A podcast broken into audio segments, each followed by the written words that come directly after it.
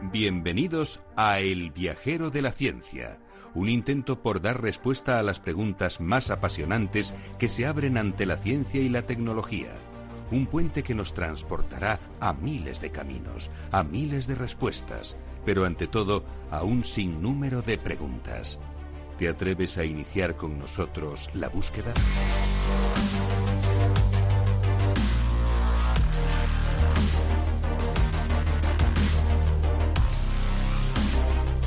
Además que sí, que hoy es un día de los que queremos resolver muchas preguntas, muchísimas, porque nos ha sorprendido el mundo de la ciencia, como siempre, con ese descubrimiento maravilloso, esa fotografía a la sombra de un agujero negro, lo que hay alrededor, ese anillo eh, fantástico que algunos comparan con el ojo de Sauron, si habéis visto el Señor de los Anillos, pues se parece, pero también es muy parecido a la predicción que hizo Interestelar de cómo sería ese horizonte de sucesos. Y además os vamos a hablar de la Pinta por la Ciencia, que es uno de los eventos más importantes de divulgación científica en nuestro país. Y para eso tenemos a Carolina Gutiérrez y a Nuria Gordillo, que son doctoras en físicas por la Universidad Autónoma de Madrid.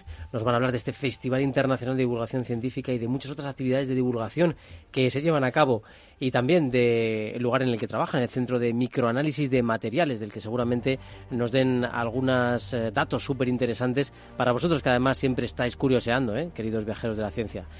Vamos a tratar también otros temas, como la primera foto de este agujero negro que os he adelantado ya, la influencia de la dieta materna en el desarrollo del TDAH y una comida de moda, el eh, carbono. Bueno, ya nos explicará más, más Ara eh, este carbono, cómo funciona, este carbono activado.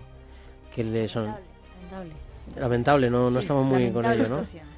Lamentable situación. Esto del carbono activado a mí me sonaba porque por el tema de los acuaristas, pero poco más, ¿eh? O sea, de los acuarios y tal. No va desencaminado, que, ¿No? que es lo peor de todo.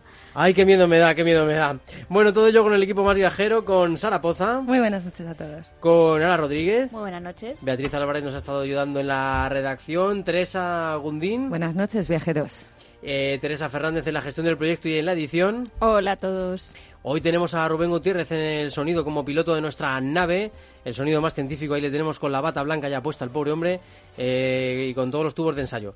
Y en la edición al micrófono, vuestro viajero de la ciencia, Carlos Alameda, comenzamos ya con lo más destacado de esta semana.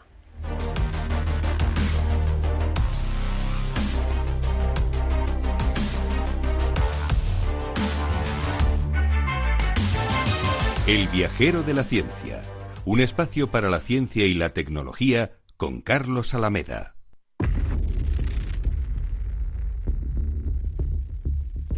Primera fotografía de un agujero negro. Las ecuaciones de Einstein padecían la existencia de los agujeros negros y ahora una imagen lo ha confirmado. Una red global de radiotelescopios en la que participa el Observatorio Español IRAM desde Sierra Nevada ha logrado fotografiar los límites de un agujero negro en el centro de Meiser 87, una gigantesca galaxia masiva vecina. Nada más y nada menos que en la constelación de Virgo. Una nueva especie humana coetánea al Homo sapiens vivía en Filipinas. En la cueva del Callao, situada en la isla filipina de Luzón, se ha descubierto una nueva especie humana, Homo luzonensis. El estudio de sus fósiles, de 50.000 a 67.000 años de antigüedad, revela una mezcla singular de características que lo diferencia de otras especies. Este tema lo tocaremos en profundidad con, Juan Espinosa en un, en un próximo episodio del Viajero de la Ciencia. Ya os lo adelantaremos. Científicos españoles eliminan un tipo de tumor de páncreas en ratones. El equipo de Mariano Barbacida ha conseguido por primera vez que desaparezcan totalmente cánceres ductales de páncreas en un modelo animal. La transferencia de estos resultados a humanos no va a ser inmediata. Muere Sidney Brenner, uno de los pioneros en biología molecular. El pasado viernes falleció a los 92 años el sudafricano Sidney Brenner, premio Nobel de Medicina del año 2002 por sus influyentes trabajos sobre la regulación genética del desarrollo y la muerte celular. Entre sus aportaciones destaca el estudio del genoma del gusano elegans y determinar el papel desempeñado por la molécula del ARN. La sal, un nuevo facilitador para los dispositivos electrónicos basados en grafeno. El estudio publicado en la revista 2D Materials demuestra una, que una de las sustancias tan cotidianas como la sal se puede utilizar para coger capas de grafeno y descoplarlas de un sustrato metálico. Luego se puede retirar la sal para recuperar el grafeno intacto, un material con aplicaciones en electrónica y otros campos. El experimento se ha realizado usando la luz del sincrontrón Alba, cerca de Barcelona. Proteger capas de grafeno, qué interesante. Y bacterias púrpuras purifican y transforman residuos de granjas porcinas en energía limpia. El Instituto de Procesos Sostenibles de la Universidad de Valladolid ha desarrollado una tecnología incipiente que por primera vez acopla dos procesos secuenciales, el tratamiento de la purificación de gas biogás y la digestión anaeróbica de residuos ganaderos para transformar estos purines altamente contaminantes en un biogás de alta pureza denominado biometano.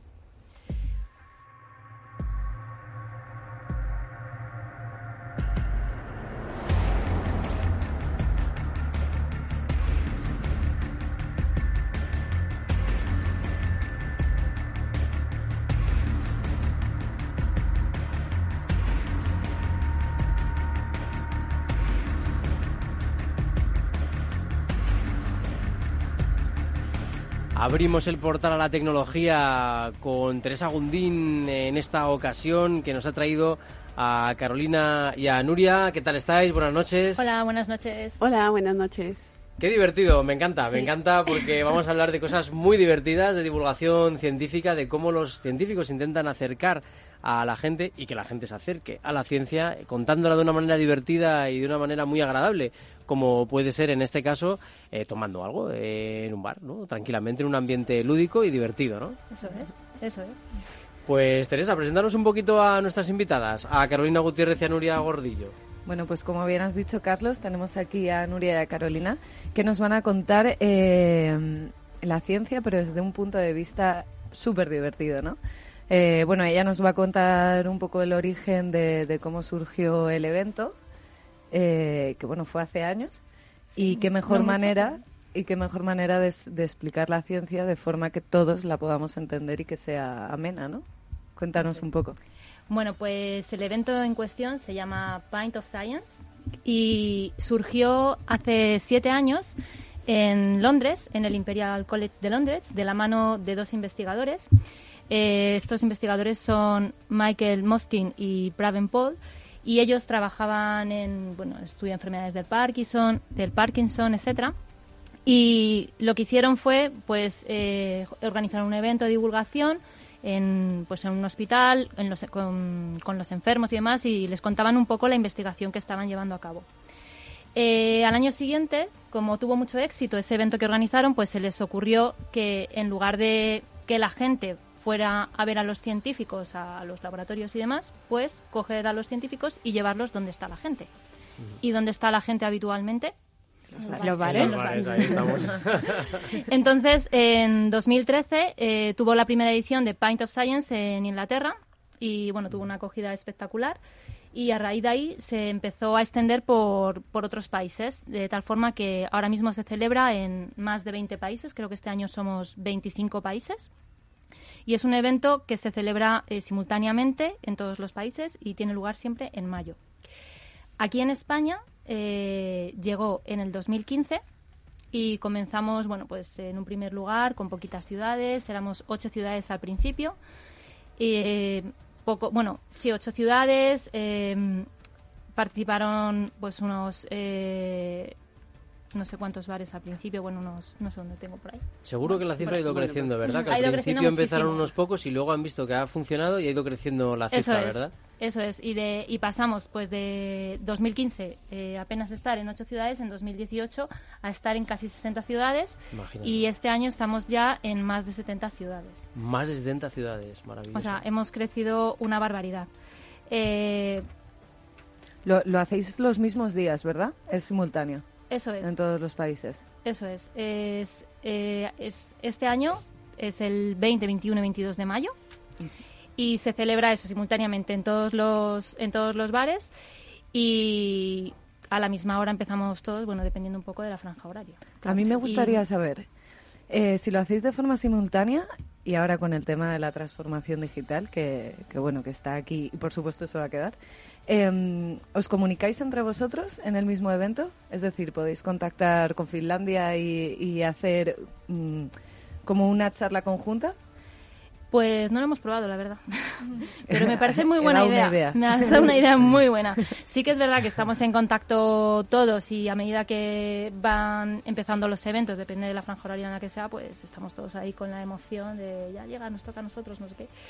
Y y bueno, eh, al final lo, lo, que tratamos sobre todo es de que estar en un ambiente relajado donde la gente pues normalmente sale del trabajo ¿no? y va a desconectar, pero que sea es una oportunidad para conocer a los científicos, que puedan preguntarles lo que quieran, que a lo mejor pues uno no tiene eh, la oportunidad de conocer a un investigador en directo todos los días, ¿no? Y ver sobre todo la investigación que se está llevando a cabo en, en tu lugar de origen, en la ciudad donde vives, eh, no sé, que a lo mejor... Que, que muchas veces incluso, ¿verdad?, tiene una... afecta directamente al desarrollo de la ciudad.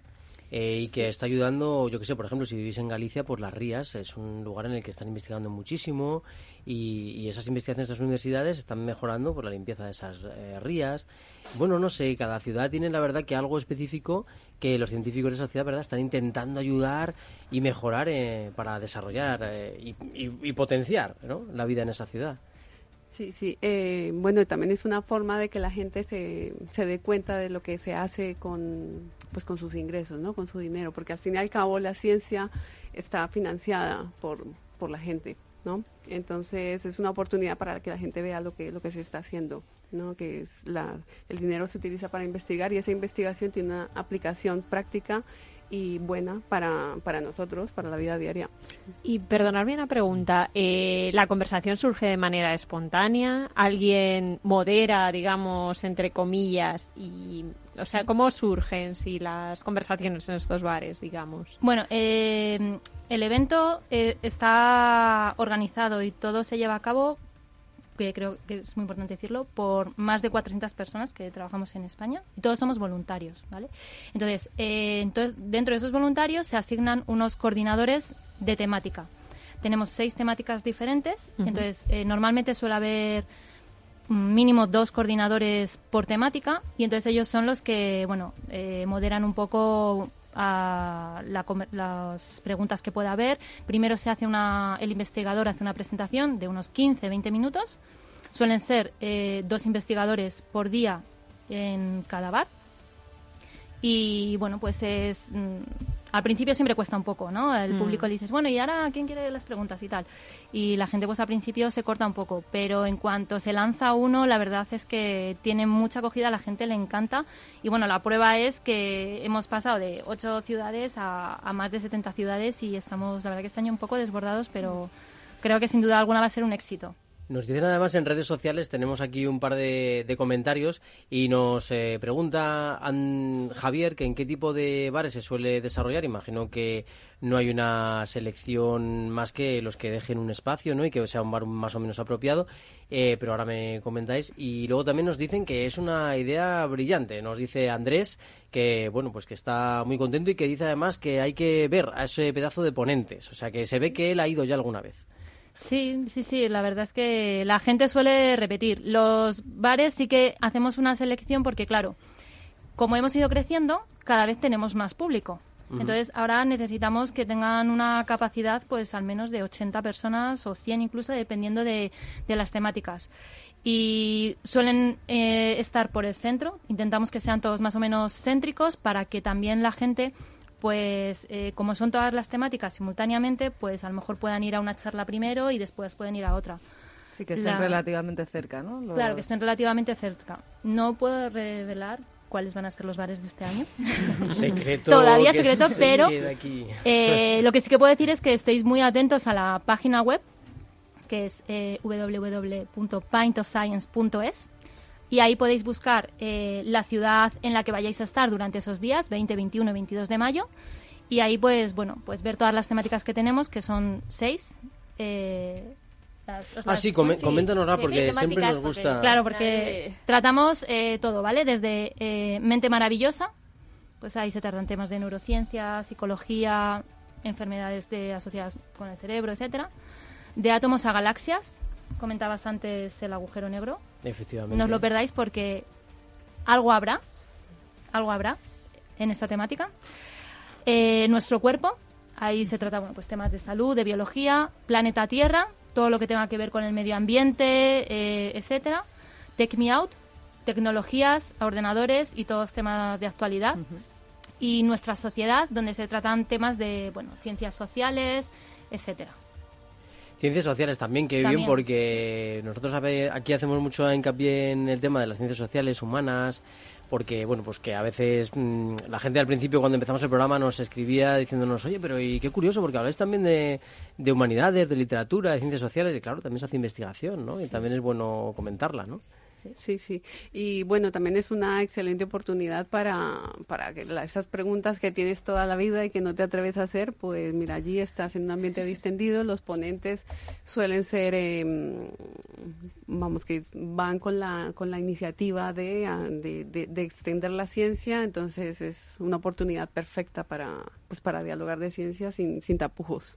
Y conocer a científicos que a veces tenemos esa imagen estereotipada de personas que son un poquito pues hurañas, ¿no? Que están ahí todo el día en sus cosas y que no sé. En el laboratorio En encerrados. laboratorio, pero claro que hay, hay un trabajo de equipo magnífico, son personas totalmente normales, que nos encontramos todos los días en el metro, en el autobús, o sea, es que al final, y que, y que bueno, y que además muy afables, ¿no? Y muchos muy divertidos, porque eh, ya nos lo han demostrado los monólogos de FameLab, por ejemplo, ¿no? Que los científicos tienen un humor impresionante y son capaces de hacer unas actuaciones que los profesionales, eh, bueno, pues eh, llegan casi a ese nivel profesional, en realidad.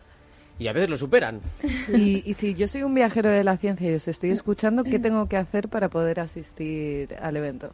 Pues el evento, bueno, tener ganas de ir, que yo creo que ya las tienes. El evento es gratuito, o sea que lo único que tienes que hacer es eh, mirar en la web las temáticas que más te interesen. eh, ¿Reservar la fecha? tus- eso, reservar la fecha en tu calendario, Sí, 20, desde 21, ya. 22.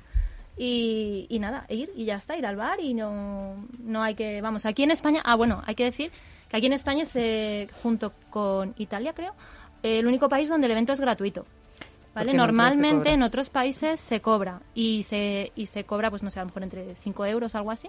Y tengo que decir que las entradas se agotan. Según salen, se agotan. ¿Y agotan, mm, promocionáis de alguna manera para que los bares apliquen o es una selección que hacéis vosotros a, a nivel interno? O sea, ¿les dais la posibilidad a ciertos bares? Algunos bares nos, mm, nos, nos contactan directamente, han oído hablar del evento, lo han visto en la televisión o lo que sea y les interesa hacerlo. Pero mm, mayoritariamente somos nosotros los que vamos a los bares, lo vemos, si nos gusta, nos cuadra y les preguntamos, bueno, oye, mira, tenemos este evento, eh, ¿os ¿Os creéis, interesa? os apetece, os interesa? Al principio costaba porque no éramos conocidos. Ahora han visto la repercusión que tienen y han visto que se lo llenamos. Entonces le llenamos el bar. Y claro, eh, ahora algunos repiten porque, claro, son los primeros interesados en que esto salga adelante y, y, claro, a ellos les viene fenomenal. Mira, nos dice, nos dice Ricardo, lo leo. La ciencia no debería estar reñida con la diversión, sino todo lo contrario. Enhorabuena por el evento. Eso es. Ahí nos comenta Ricardo. Y, y respecto a la lista de bares que participan, que se ha quedado ahí en la incógnita, eh, entiendo que todavía no está disponible en la web. ¿Y cuándo se revela? Después de Semana Santa seguro va a estar Seguro. ya. Seguro. Sí, sí, sí. Pues nada, expectantes. Y los estará también los ponentes y todo. Oye, pues vamos a hacer aquí, si queréis, una pequeña pinta por la ciencia, aunque podríamos también llamarlo, eh, bueno, pues mm, radio por la ciencia Radio o algo ciencia, así, o micros por la ciencia, no sé, para que nos contéis un poquito qué es lo que estáis haciendo en el Centro de Microanálisis de Materiales. Imagino que cada una lleva un poquito su línea de investigación, pero, eh, bueno, pues contadnos un poquito, eh, por ejemplo, Carolina, cuéntanos, ¿qué, qué haces tú en el, en el centro? Bueno, pues en el Centro de Microanálisis de Materiales yo me ocupo de la protección radiológica, que es la protección a los trabajadores, eh, al medio ambiente y al público de las radiaciones ionizantes eh, o en contra de las radiaci- radiaciones ionizantes. Y además tengo una línea de investigación que es la línea de arqueometría. La arqueometría es el estudio del patrimonio cultural, de obras de arte, de cualquier tipo de, mm, obra, eh, con técnicas físicas. En particular, el Centro de Microanálisis de Materiales eh, cuenta con una herramienta muy útil para este tipo de para este tipo de estudio. Cuenta con un acelerador de partículas. Este acelerador de partículas, eh, pues es una herramienta que básicamente lo que hace es acelerar partículas. Entonces, por diferentes procesos, eh, aceleramos las partículas y las partículas eh, atraviesan diferentes tuberías que están al vacío y normalmente salen a unas cámaras que están al vacío también. En esta línea en particular, el haz sale al aire, el haz atraviesa una ventana muy, muy fina y sale al aire. Eso me da la facilidad de colocar cualquier tipo de obra eh, que una obra de arte pues no la puedes meter en una cámara al vacío, ¿no? Se puede dañar. Y, entonces, eh, tenemos la facilidad de estudiar este tipo de, este tipo de obras y determinar pues cómo están hechas, su composición química, ver si han sufrido algún tipo de restauración, Qué interesante para tu campo, ¿verdad, Teresa? Desde luego. Sí, aparte entiendo que es eh, una técnica que, que, se está usando cada vez más, porque en este campo además se está desarrollando muchas cosas para, pues efectivamente lo que tú dices, ver cómo se encuentra el material que ha sufrido, que para prevenir que, que pueda haber un mayor deterioro, etcétera. Sí, sí, así es. Es, eh, es una de las, de las técnicas que ahora, que ahora se están utilizando para el estudio del patrimonio decir que el patrimonio eh, o el estudio del patrimonio no se hace con solo una técnica, ¿no? No se no todas las respuestas se encuentran en el con un acelerador de partículas, no, en realidad es un grupo de técnicas que se utilizan para poder obtener las, la respuesta, ¿no? Y en cuanto al, a, digamos, a las obras que abarcáis, a las obras de arte que abarcáis en el estudio, ¿hay algunas que no, no puedan someterse a ese tipo de, de análisis sí, concretamente? sí, sí, sí, concretamente eh, hay algunos tipos de materiales que son muy sensibles a, a la irradiación, uh -huh. al, a las partículas. Eh, por ejemplo, por citarte un ejemplo, la turquesa. Uh -huh. La turquesa, si la irradias, por, según mi experiencia, eh, por más de que intentes eh, mantener eh, una, una, irradiación muy, muy baja, eh, se podría llegar a, llega, a cambiar, digamos, la coloración. Uh -huh. bueno, también decir que eh, se que se irradian con un haz de tamaño micrométrico, ¿vale? O sea, sí, que, que, digamos que el impacto sería el sí, menor. Sí, sí, sí. Pero bueno, que la idea es, con este tipo de técnicos, es mm, ser totalmente no destructivos, es decir, no dañar la obra, no invasivos, es decir, no tener que cortar una obra para mm, poder estudiarla, sino eh, estudiar la obra sin, sin comprometerla, claro, sin al final dañarla. acceder como una radiografía de la obra. Con Exacto, sí, es, eh, sí, no es como una radiografía, el no, al de uso, radiografía, al pero, pero sí, sí. En cuanto a la información que extraes, digamos. Sí, eso, es eh, no atacarla, no dañarla. Uh -huh. Qué interesante. ¿eh? Nos dice Daniel, también otro oyente, muy recomendable el Pint. Animo a que vayáis, porque la verdad es que merece mucho la pena. Nos dice también en nuestras redes. Oye, qué, qué, interesante. Además que he oído que el acelerador de partículas tiene una actividad que puede ir la gente, que es una especie de escape room. Lo que pasa es que lo interesante es que tienes que buscar la partícula, ¿no? no y bueno, no sé, es una actividad bastante curiosa, creo, ¿no? De la universidad. No, ¿Nos podríais contar un poco sobre el escape room? Con lo de moda que está ahora. En verdad no te puedo contar mucho, no te voy a contar mucho. Yo como experta en escape rooms... Eres aficionada al escape Muy room. aficionada, sí. Yo también, me encantan. pues el escape room, el escape room surgió el año pasado, pues fue una idea que surgió el año pasado, entre Nuria y yo ahí hablando. Eh, como están tan de moda, dijimos, oye, pues, ¿qué hacemos? Pues habrá que hacer un escape room, porque... Sí, porque, claro, es, eh, es, importante que, que, la juventud se dé cuenta que la ciencia no es... No hay que fórmulas sí, y, sí, y que hay algo práctico, o sea, no es que las fórmulas estén mal, está muy bien ese campo también, claro. pero vamos, que la parte práctica también también llama mucho y es una forma de incentivar a la gente para que pues para que para que se dedique a esto, ¿no? Necesitamos gente que, que vea la importancia de la ciencia. Eh, y bueno, y surgió la idea y fue se fue a más cada vez. Sí, y al principio dijimos, bueno, lo tenemos que hacer en, bueno, porque el acelerador pues tiene una nave del acelerador donde, bueno, pues tiene, sí, tiene un, un, camino, un un, está dentro de un búnker que eh, tiene, o sea, una pared de 60 centímetros de hormigón, uh -huh. ¿no? O sea, que está bastante aislado y creemos, o sea, teníamos el escenario. El escenario ya es perfecto porque entras y bueno, tienes el tubo del acelerador, el tanque que es enorme, todo lleno de campanas, de máquinas y bueno, Impacta, pues dijimos, ¿no? vale. Sí, sí. Ahora necesitamos los permisos. Esa es la parte complicada, imagino, ¿no? Claro, Sí, lo sí. propusimos, les pareció, lo propusimos en las altas esferas. Pareció muy buena idea y nos dijeron, venga, vale, pues os apoyamos, adelante. Y bueno, luego empezamos a idear las pruebas, ¿no? A ver Claro, qué sí. pruebas tenemos que hacer dentro de la sala del acelerador para también eh, que sean más o menos fáciles de resolver y que tampoco se puedan dañar con porque al final también tenemos mucha instrumentación allí que utilizamos para nuestro nuestros trabajos de investigación Es importante la parte de no tocar. sí, Sí, entonces sí. eso Ah, mira, exactamente hicimos sí. hicimos eh, pusimos unas partes de no tocar si tocáis aquí estáis eliminados del juego y bueno sí, todo, todo ambientado en el juego, ¿no? Que mm, el juego... em, tenían que resolver problemas de Sí. física, de química, que a lo mejor tienen que hacer habitualmente en, en el instituto. Pero yo creo que ellos, eh, los chavales que fueron, estaban allí, los estaban resolviendo y no se estaban dando cuenta de que estaban, o a lo mejor no tan directamente, de que estaban aplicando la física. Y aprendiendo a la y, vez, ap- ¿verdad? y Qué bien. aprendiendo a la vez. Entonces tenían que resolver pues desde modelos atómicos hasta eh, un, les A escribir pusimos- un programa. Escribir un programa, eh, hacer computación. eh, les también pusimos tecnología del pasado, en plan que tenían que coger una cinta de VHS, buscar un vídeo. Muchos de ellos no habían visto una cinta de VHS en su vida. Qué maravilla. Un disquete de los Qué antiguos que tenían que programar bueno, también. tampoco las cuentes todas. Bueno, vale. Pero bueno, que quiere decir que al final eh, habían pruebas de todo tipo, de tecnología moderna, tecnología del pasado, física, química. Sí, sí, eran pruebas eh, divertidas de ciencia em, vamos, y, y una parte muy eh, práctica. Y mm, lo chulo, eh, una de las dos estaba dentro, tenía un personaje.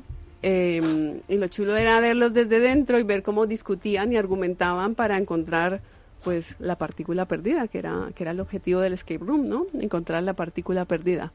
Y, y eso que yo creo que se la pasaron fenomenal, estuvieron muy contentos. eh, De hecho, después del escape room hablamos con ellos y estaban, vamos, se vinieron arriba totalmente. Ya querían hacer todos vida. física, sí, claro.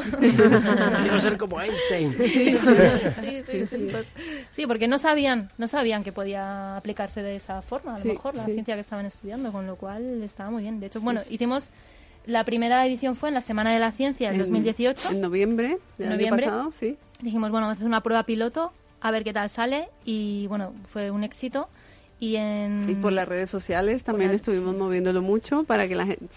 Porque por más de que no participara, no pudieras participar, porque tuvimos que hacer una selección, porque mm, nos escribieron mucho, pues eh, por las redes pues intentábamos participar con la gente, invita- a invitarlos también a que, si no era con el escape room, pues que vinieran a visitarnos, ¿no? Que también es uno del- de nuestros intereses, que la gente sepa que la Universidad Autónoma tiene un acelerador de partículas que se utiliza para investigar, para formar, para divulgar. Y, y podemos ir a visitaros, ¿no? Cuando... Hombre, Claro que sí, sí, sí. Nosotros estamos encantados de vamos de recibir visitas y de y de enseñárselo a la gente porque la gente no sabe que aquí hay aceleradores de partículas. Otra cosa ¿Saben? es que sepamos hacer los problemas, ¿eh? A ver cómo nos apañamos. A mí me da Pero un poco bueno, de miedo, la verdad, porque yo el tema Sí. de la física no... Si aquí por, con la cuenta de las cenas y tal ya andamos mal, pues imagínate con la, con la física y, y los problemas de química. A- Además, Y no hay Nuria, muchos, ¿no? Aceleradores. Eh, bueno, aquí en España tenemos el primer centro de aceleradores que se montó, que está en Sevilla, es el Centro Nacional de Aceleradores, que tienen tres. Y, mm, y luego tenemos el de Madrid, que se inauguró en el 2003. Y luego tenemos el sincrotrón, el ALBA, que está en, no, es, no es un acelerador lineal como los que hay en Sevilla y en Madrid, pero bueno, tenemos, vamos que en España tenemos tecnología bastante puntera que, que normalmente se desconoce. Y Nuria, tu campo de investigación, eh, bueno, mm, ¿por dónde, cuál es su trayectoria? Pues yo ahora mismo estoy trabajando en el desarrollo de biosensores para la detección prematura del cáncer de mama. Qué interesante, ¿verdad? Entonces, eh, estamos trabajando con materiales 2D, que bueno, los has nombrado antes, eh, y lo que intentamos es, eh, bueno, eh, fabricar un sensor que sea mucho más sensible que lo que hay desarrollado en la actualidad para precisamente cuando el cáncer de mama está en sus primeros estadios, que se está empezando a desarrollar, pero a lo mejor todavía no se puede detectar bien, pues que sean más eficientes para, bueno, pues en la medida de lo posible prevenir que, que se desarrolle. ¿Y esos biosensores son para ponerlos en el cuerpo humano? O... Eh, no, no, no, no, son, eh, bueno, se, habría- se cogería muestra del cuerpo humano, se pondría en el, en el biosensor y, bueno, se mediría. De momento están en una fase bastante Inicial. prematura, inicial, sí, sí. Bueno, pero la Pero verdad que abre un campo... Son sensores eh, ópticos y eléctricos, o sea que variando en función de la cómo cambie la señal eléctrica o u óptica que den, pues obtienes información. Pero Qué sí, bueno, bueno. ahora el tema de los biosensores hay muchísima investigación. Pf, está desarrollando muchísimo. Y además es curioso porque los chavales ahora en los colegios se están poniendo bastante en contacto con los sensores y los conocen bastante bien gracias a los talleres de robótica. Y conocen sensores de luz, eh, sensores de posición, hacen cochecitos que se aparcan solos, una pasada. Sí, bueno, es que, bueno, claro, sí, en el móvil tenemos un montón de sensores y en los relojes estos inteligentes que te miden el pulso, te miden... Sí, sí. Ya te Pues ahora- identifican hasta por tu cara los Sí, móviles. Claro, eh, todo eso, y en los coches hay también un montón de sensores, eh, por si llueve, por si no hay luz y se tienen que encender las luces. Y Es que- una de las máximas revoluciones que me pareció a mí fue cuando salió el sensor para los diabéticos, Sí, que mediante la sangre ya te decían si estaban hipoglucémicos, si no, en qué punto estaban, si necesitaban tomar azúcar o ponerse insulina. Claro, sí, esos, bueno, había al principio que tenían que pincharse y echar la gotita de sangre, pero es que ahora hay algunos Ahora que se regulan solos. Sí, O sea, son los los- sensores que te lo- pones en el brazo. Eso es, los llevas como un parche Mm. y se regulan solos y la insulina que necesiten o, o Y no, sobre todo, mm, yo me di cuenta para los pacientes asintomáticos que era esencial para ellos, porque ellos no notaban ni las subidas ni las bajadas. En- Entonces, solo con pasarse el, el sensor lo tenían pegado en el brazo y solo con pasarse el lector ya te decía en qué punto estabas. Entonces, es que, eh, o sea, yo me di cuenta que para algunos ya era esencial tener ese tipo de, de aparatos. Sí, ahora hay también, eh, bueno, también se está trabajando en sensores que eh, te detectan, por ejemplo, si tienes alguno, cambian ciertos parámetros en, pues, en tu sangre, eh, te pueden detectar y predecir con cierta antelación si vas a sufrir, por ejemplo, un ataque al corazón. ¿Sabes? O sea, que estamos ya a ese nivel. Y, y bueno, y sensores que los portables, que los puedes llevar y te pueden decir el, el estado de la, de la alimentación, por- de la alimentación, por ejemplo, ¿no? Si hay, eh, vas a comprar un producto, si si ese eh, producto te si- sienta si va- mejor o peor. Claro, si por ejemplo tienes alergia a, no sé, intolerancia a la lactosa o intolerancia al gluten, pues puedes detectar eh, poniendo una pequeña cantidad de muestra en tu sensor si lleva gluten o no lleva gluten o tienes alergia, no sé, a los frutos secos, por ejemplo, que hay gente que es súper sensible y es bastante peligroso. Ya te digo. Y Aquí, aquí, una meta. pues eh, eh, todo ese campo ahora mismo, vamos, yo creo que en poco en poco tiempo vamos a ir con un cacharrito todos que nos va a decir Pero es en general, o sea, es en- específicamente al fruto seco o es más alergias alimentarias que puedas tener o Sí, bueno, alergias se, desarrolla en todo tipo de alergias al final. Sí, Ah, sí, genial. alergia. Sí, sí, o frutos. Bueno, habrá algunos que sean más específicos de frutos secos, otros de la lactosa, otros del gluten. Pero sí, sí. ¿Y, y nos podéis hablar de algún otro proyecto de divulgación en el que estáis trabajando o, o que tengáis previsto trabajar en un futuro próximo? Bueno, nos gustaría hacer lo de. El, no sé si conocéis los em, campus científicos de verano, que se llevan a cabo en julio. Y eso es una cosa que nos gustaría hacer. Para este año ya no llegamos porque eso se empieza a organizar muy pronto, en septiembre, octubre. Pero para el año que viene nos gustaría organizar un campus científico de verano en el acelerador de partículas, en el CEMAM. Entonces, eh, bueno, eso está muy bien porque son cuatro semanas, cada semana es un cole diferente y, y nos gustaría, estamos ahí Trabajando. maquinando a ver, a ver qué hacemos. Pues os deseamos mucha suerte porque sería genial que siguierais con esos proyectos de divulgación tan fantásticos y que mucha gente se siguiera acercando a ese acelerador y, a to- y sobre todo al- a la pinta por la ciencia, ¿no? Sí, que es el proyecto principal, ¿no? Eh, que, que tenéis entre manos. Ahora mismo el, el que, el que es próximamente Ya, ya. ya. Eh, pues Nuria Carolina, muchísimas gracias por estar con nosotros en el Viajero de la Ciencia. Os invitamos, si queréis, para, para seguir en el programa. Dime, Carolina, a ver que Eh, me apuntas una página web por ahí. Sí, sí, no, quería recordar que quien quiera visitar el laboratorio son bienvenidos. Lo único que tienen que hacer es entrar en la página web de, de nuestro laboratorio, el www.seman.uam.es, en la pestaña de visitas, rellenan un formulario y ya está. Y Pueden ya venir a vernos. Estupendo. Bueno, qué maravilla. Pues apuntaros bien la web, pues la pondremos también en el viajero, en nuestras redes sociales, ya sabéis, Twitter, Facebook y en las redes de podcast para que la tengáis siempre. Eh, pues fijaros, vamos a hablar de partículas ahora mismo. Vamos a hablar de agujeros negros.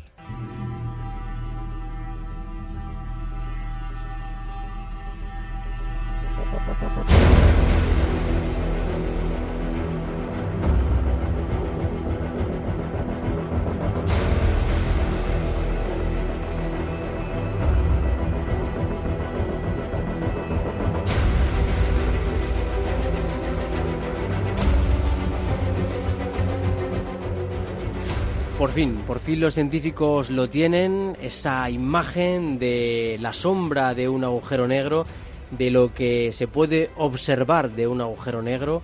Impresionantes imágenes, no sé si las habéis visto, pero llaman muchísimo la atención un anillo, algunos lo han comparado con el ojo de Sauron, otros se han ido a Interestelar eh, y simplemente la verdad y otros también han criticado, verdad Zara, que la foto es bueno pues está un poco mal enfocada, ¿eh? Pero bueno, no pasa nada. Y tal. se lo perdonamos por esta vez. Se lo perdonaremos por esta vez, pero la verdad que es impresionante que se confirmen las teorías de Einstein de una forma ya observable, ¿no? Y increíblemente un, un trabajo científico increíble, impresionante, de una coordinación bestial. Ocho telescopios de todo el mundo, porque para conseguir una buena fotografía de ese agujero negro, según comentan, por ejemplo, en la agencia SYNC, dicen que deberíamos tener eh, un, un telescopio como la Tierra de grande. Imaginaos, ¿no? Sin embargo, lo hemos conseguido gracias a ocho telescopios que están por todo el mundo situados, que se han conectado entre sí, han compartido datos y gracias a esos 200 científicos que han trabajado en el proyecto, han conseguido ir fotografiando cada parte de ese agujero negro, que está, por cierto, en la constelación de Virgo. Y ahora os contaré algunos datos más, pero bueno, que, que realmente es tan impresionante esto que es como si hubieran conseguido fotografiar una pelota de tenis en la luna. Eh, esa es un poco la comparación, ¿no? Y es bestial, es como buscar una aguja en un pajar y conseguir y fotografiarla además por todos lados, ¿no? Es realmente impresionante el trabajo que han hecho. Todo esto, evidentemente, de los eh, agujeros negros lo sabemos por Einstein, ¿no? Por esa teoría que se fue eh, confirmando en la cual también hemos hablado mucho porque Stephen Hawking eh, también ha avanzado muchísimo en este tema y como es uno de nuestros eh, científicos favoritos. Y por cierto, eh, su podcast se ha descargado casi ya más de 13.400 veces, lo cual es un puntazo. Es un, buen momento para recuperarlo, para ponerse al día del tema de agujeros negros. Exacto, para ponerse al día del tema de agujeros negros. Así que esperamos que sigan ahí, que sigáis bajándose el podcast porque es súper interesante. Bueno, por cierto, además que también ha hemos tenido aquí en, en, España nuestro, nuestro telescopio, el que también ha participado en este proyecto, eh, nada más eh, y, nada menos, eh, el Observatorio Español IRAM, en Sierra Nevada. Imaginaos qué cosa más bonita. Desde Sierra Nevada hemos, hemos visto también este, este agujero negro. El Event Horizon Telescope, ¿vale? Es como algo así como el telescopio para horizontes de sucesos, podríamos decir en español.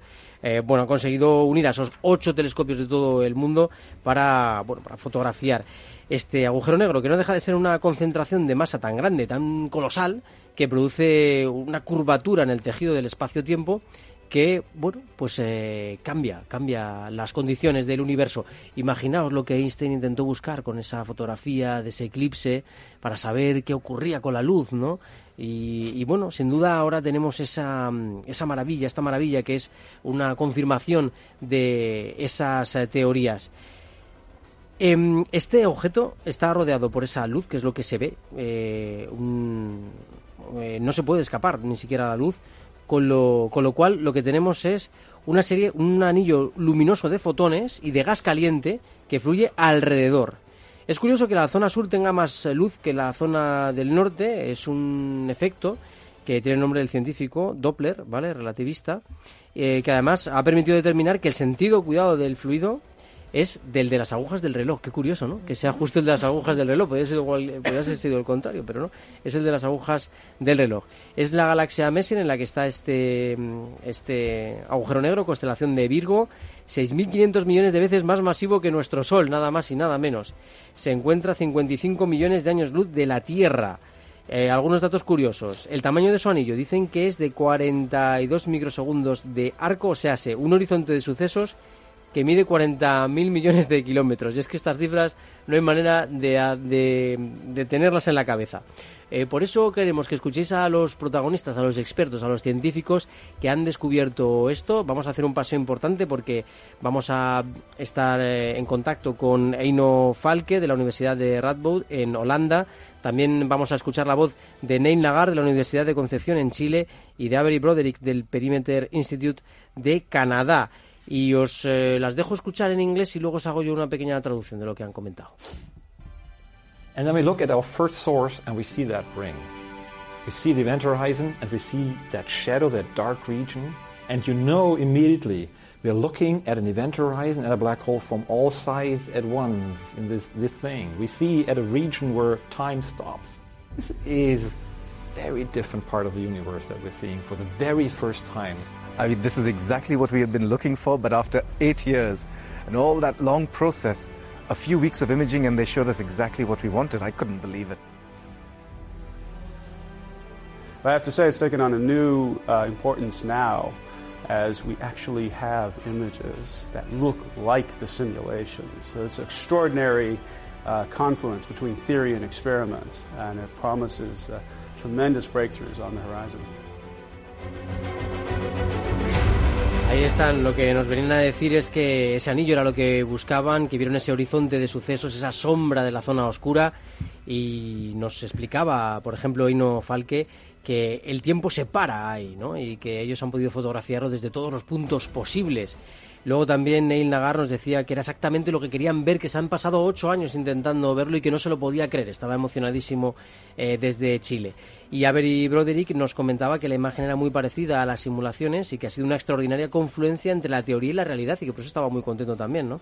Eh, dice que es una imagen que promete grandísimos descubrimientos para el futuro.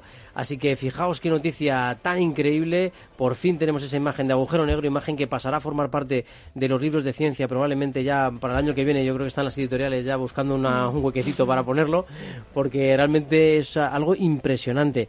Ahora, vosotros también habéis podido hablar con un eh, colaborador habitual de este programa, que es Alberto Corbi, al que le mandamos un abrazo desde aquí muy grande. Le hizo mucha ilusión que le, que le llamásemos porque cuando se supo que, que efectivamente lo que se iba a publicar el miércoles era la primera imagen o posible imagen de, de un agujero negro, pues no podíamos eh, dejar de hablar con, con Corby, porque había un, había un debate eh, si iba a ser una imagen real, como lo que nosotros entendemos como foto, o iba a ser una composición de datos traducidos a, bueno pues a píxeles. Pero bueno al final ha sido imagen de radio así que eh, es más o menos eh, fiable. Y de todo lo que nos contó Corby que más o menos lo, lo has resumido tú me quedo con una frase que, que en verdad eh, es muy bonita y, y, que te hace que pensar que es que la luz que nos está llegando ahora mismo de Messier 87 del, del agujero negro que hemos podido fotografiar corresponde más o menos al tiempo en el que los dinosaurios eh, se extinguieron en la Tierra. Lo cual me parece una, una situación muy, muy curiosa que el primer agujero negro que conseguimos fotografiar eh, fue el que dieron, más o menos, los, los dinosaurios que, que pasaron por, por la Tierra y estamos viendo nuestro pasado pasadísimo. Qué increíble coincidencia, ¿no? Justo cuando una especie nos deja el espacio para nosotros poder evolucionar. Qué curioso, ¿no? Y ojalá lo hubiese visto Stephen Hawking, que bueno, pues, se, pues se habla de que probablemente hubiese ganado el premio Nobel si esto hubiese sido bueno y si Einstein levantara la cabeza bueno, si Einstein levantara la cabeza, le daría algo le daba un ataque cardíaco automáticamente al hombre ¿eh? Mm. Eh, pero se recuperaría con tal de verlo y lo mismo Stephen Hawking la verdad que a Stephen Hawking esto la verdad le hubiera hecho de nuevo moverse y por lo menos su mente hubiera escapado hacia hacia el mundo infinito ¿no? del universo, que es donde, donde siempre estuvo, pero esta vez para verlo, ¿no? para verlo en realidad. Preguntaban en redes sociales que eh, cuando escribimos el artículo que por qué, que no se le puede, por qué no se le puede dar el premio a Hawking si es que los, los premios Nobel no se dan a título póstumo, tienen que ser eh, científicos investigadores vivos, así que pues, no, no ha podido ser. Que se lo digan a Juan Ramón Jiménez, el pobre, que estaba ya en cama hecho polvo, cuando le, cuando le anunciaron que le iban a dar el, el Nobel. Y lo adelantaron incluso para poder dárselo, porque si no, se nos, se nos va nuestro, nuestro querido escritor antes de tiempo. Qué interesante, ¿eh? el agujero negro, lo descubrimos, lo vemos, por fin tenemos su imagen y curiosamente coincide con la extinción de los dinosaurios. Este dato me ha llamado especialmente la atención y me parece que es muy significativo. Nada es casual, o por lo menos eso parece.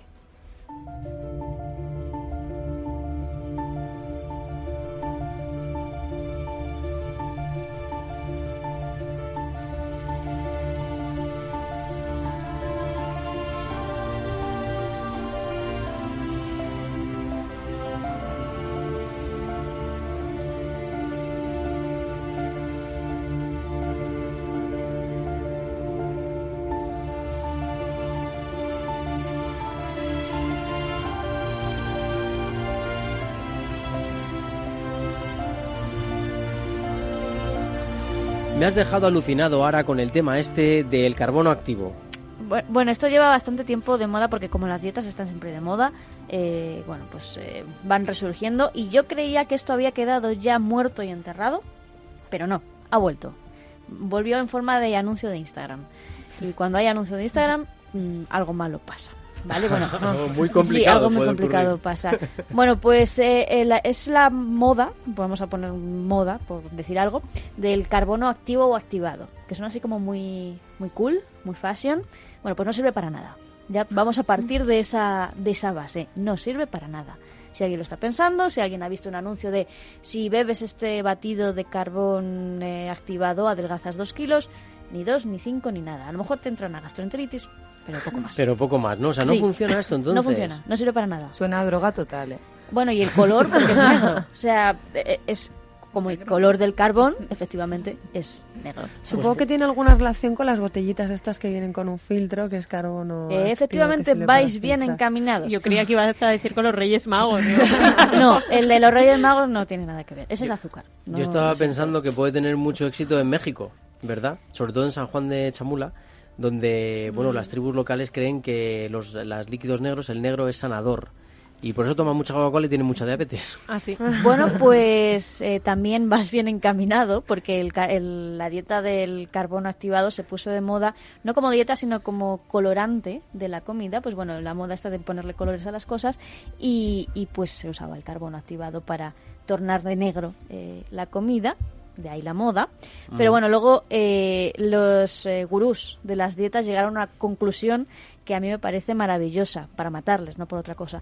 Eh, dice, bueno, el, el- el carbón viene de la combustión de, de vegetales, alto contenido en carbono, eh, que se utiliza, pa- o sea, se utiliza para absorber eh, impurezas de otros elementos. Por ejemplo, se utiliza en la absorción de, de metales preciosos, que bueno, está bien, o en la purificación de agua, por ejemplo, porque eh, filtra esos, esas sustancias. Ah, Entonces, de ahí lo de los acuarios. Efectivamente, de ahí los acuarios que filtran el agua de los acuarios para que los pececitos eh, estén eh, felices. Bueno, pues a alguien se le ocurrió meter esto en cafés, en batidos, pasta de dientes o cremas para la cara, eh, porque decían que sí, bueno, pues si este, si el carbono activado era capaz, capaz de limpiar los tóxicos de, de las peceras y demás, pues era capaz de limpiar los tóxicos que teníamos en nuestro cuerpo. Así, una asociación Y está. rápida y sin ninguna Y comprobación. hasta ahí ¿no? llega la, la asociación de, de esta persona. Lo que dicen lo- los médicos es que ni absorbe ni nada, simplemente lo expulsamos tal cual entra, tal cual sale. Es decir, no te va eh, pro- con- eh, ingerido en pequeñas eh, dosis, no, No es va, nocivo, ¿no? es nocivo, eh, pero tampoco eh, es positivo, no es, es nulo. Te quedas igual que estabas. Probablemente tengas más hambre porque no has comido.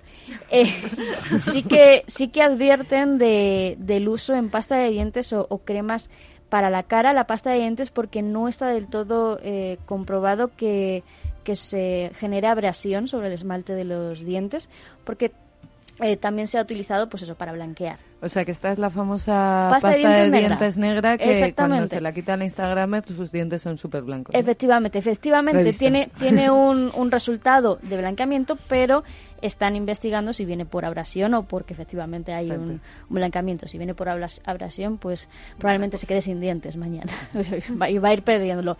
Y en el caso de, de las cremas para la cara, eh, probablemente Te pueda sin cara. eh, también puede afectar a la microbiota de, de la, ca- de la piel. Así que bueno, pues Pero es lo de los puntos negros. Lo de no, que se eso es diferente. Eso es otro otro producto totalmente diferente. En est- estos eh, cremas eh, hidratantes. Así que bueno, pues eh, si veis algo negro, ni lo bebáis ni lo comáis. No sirve, no, no, no es útil. Y esa es la moda de Instagram de este mes. Esa es la moda de Instagram de este mes. Sí. Lo de Instagram, la verdad que es que todos los días nos da alguna sorpresa, ¿eh? En verdad a mí me gusta porque porque me da me da mucho juego. Eh, me, me pongo a buscar y digo temas para artículos. y y ¿Qué des- está- desmentir esto es muy fácil. ¿Qué están haciendo en Instagram? ¿Qué, qué nueva locura científica están promoviendo por Otro allí? día hablaremos de las cremas contra la luz azul. ¿Qué es lo que explícalo un poco? Sí. Eh, cremas contra la luz azul. Pero para protegerte de la pantalla del ordenador, por ejemplo. Eh, es que Con- esto, esto me hizo mucha gracia. Como lo de los cactus, ¿no? Pone un cactus en tu vida y... Sí, estaba yo tranquilamente viendo pues Instagramers, influencer y, y una conocida marca de, de cosméticos y tal, que había sacado una crema eh, hidratante de noche para protegerte de las emisiones de luz azul bueno. que emitía tu teléfono móvil eh, y que te afectaban a, a, pues no sé a qué, a la cara. Mm, en fin. Uy, me, me, me llaman aquí por el interno y me dicen que acabamos de perder el patrocinio de esta marca. No, no, no, no le teníamos, ¿eh? No le teníamos. Eh, bueno, pues eso también sirvió para un artículo. Eso te lo cuento otro otro día, el tema de la luz No, azul, sí, sí, cuéntanoslo, que eso tiene muy buena pinta. O sea, había visto... Que estos temas polémicos molan. Había porque- visto filtros para móvil contra la luz azul, gafas contra la luz azul, pero el de, el de la crema contra la luz azul que afecta, por lo visto, a tus poros, este era nuevo. Bien, bien, vamos a tener que hacer una sección sobre mm, cuestiones que nos venden como científicas y luego resulta que no lo han comprobado suficientemente, Sí. ¿no? Eh, Te sorprendería saber la cantidad de Instagramers que lo, que lo promocionaron. Y que lo co- y que lo comprueban a riesgo de su salud, Me tiré una tarde respondiendo eh, a comentarios y poniendo el link del artículo. Y yo, antes de nada, informaos un poco. Porque tenéis un- una tarea social y esta es una de ellas. Ya, verdad. Sí, sí, sí. Ninguna me respondió. ¿eh? A ver, a ver, claro. Es que en cuanto le- También es verdad que en cuanto les mandas leer ya la cosa cambia, ¿eh? Ya. Que por criticar y por odiar, eh, muy bien. Pero para leer, uh, un artículo, uh, ¿cuántos párrafos tiene? Uh, pasa de tres, acabo, no Y si los lees, les Eh, desmontas y también es una historia. Sí, pero bueno, Sí. carbono activado. Nada, mentira. Ya está. Es que estoy muy indignada, Carlos. No, no, es que... A veces es que te entiendo. Es que te ha activado el carbono. Te ha activado el Es me carbono, enfado, ¿eh? me enfado, me enfado. Es, es mi hater favorita en defensa de la ciencia. En defensa de la ciencia, di que sí, eso es, eso es. Sí, Esa es la, la marca, la marca ARA, que es eso, defender a la ciencia de estas cositas, ¿no? Y por cierto que, mm, no sé si os habéis dado cuenta, seguro que sí, que os habéis percatado, pero estoy hablando de ciencia y todo lo que hay a mi alrededor son mujeres, salvo Rubén, que está ahí en el, en el laboratorio, pero era algo interesante, que una de las cosas que también se trata de hacer con la divulgación de la ciencia, ¿verdad?, es que eh, muchas eh, chicas que no, que no se acercan a la ciencia lo hagan lo hagan y se den cuenta de que hay científicas de altísimo nivel que, que bueno pues que han llegado a esto no y que pueden estudiar ciencias y conseguir los mismos objetivos que, que ellas han conseguido verdad Sí, sí, eso es. Eh, otro de los eventos que nosotros también organizamos es en las jornadas de la mujer y la niña en la ciencia. Y básicamente eso, lo que tratamos es de, bueno, están invitados tanto niños como niñas, o sea, no hay distinciones, pero lo que tratamos de hacer es darnos visibilidad a nosotras mismas, que estamos ahí, que hay muchas mujeres y que tengan referentes, ¿no? Porque el problema principal es que faltan referentes, quizás, ¿no? Siempre estamos como detrás.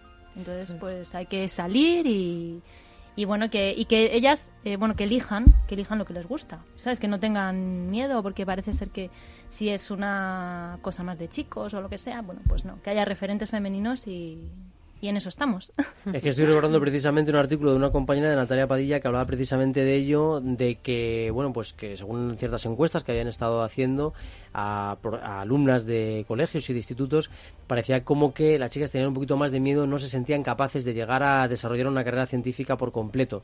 Y bueno, pues eso está cambiando, eso está cambiando y gracias a Dios, pues cada vez eh, se van uniendo más y más a esta maravillosa y apasionante carrera, ¿verdad? Porque vosotras estáis encantadas, ¿no? Ahí con, estudiando, ¿no? Cada Ah, una a sí, su sí. campo, ¿verdad? Me Sí, divierto, sí, yo me muy- divierto muchísimo. Es muy Sí. bonito. Es verdad que es un- una carrera sacrificada, o sea, es dura porque, bueno, tienes que dedicarle muchas horas, pero es muy bonita. Pues con eso en mensaje de ánimo nos vamos. Ya sabéis que podéis seguir todos nuestros episodios en redes sociales, en Facebook El Viajero de la Ciencia, en Twitter arroba Viajero Ciencia, en capitalradio.es que tenemos nueva aplicación maravillosa y en tus aplicaciones favoritas para descargar podcast. También nos puedes enviar un audio al número de teléfono 687-05-600. Ya sabes que te esperamos en el próximo viaje y ya sabes que la curiosidad es toda esa energía que nos mueve día a día para venir aquí a divulgar ciencia contigo.